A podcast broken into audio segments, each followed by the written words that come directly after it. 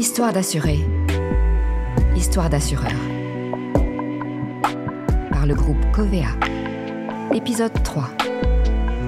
Le chevreuil et la Syrie.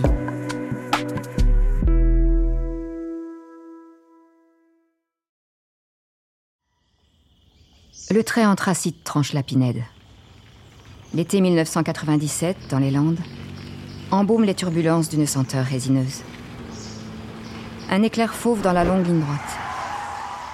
Un coup de volant pour éviter le chevreuil. Le crash. Frontal. Le pain a tenu bon. La voiture est en piteux état. Moteur enfoncé, vitre brisée, réservoir percé. Le conducteur, indemne, s'extrait et part vers le premier village, la première cabine, pour chercher une dépanneuse. Le soleil tape. Les optiques brisées concentrent les rayons. Les vapeurs d'essence s'enflamment. Brasier ardent qui consumera 800 hectares de forêt et le camion de pompiers en lutte. Et quelques chevreuils peut-être. 33 millions de francs.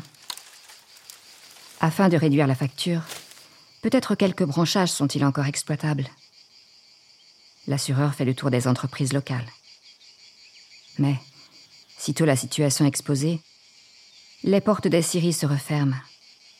À quoi bon perdre son temps sur ces hectares ravagés quand tant de belles forêts sont prêtes à la coupe? Persévérons. Plus de grumes, bien sûr. Mais de quoi alimenter une usine de pâte à papier, de copeaux de literie, de contreplaqué ou de granules de chauffage?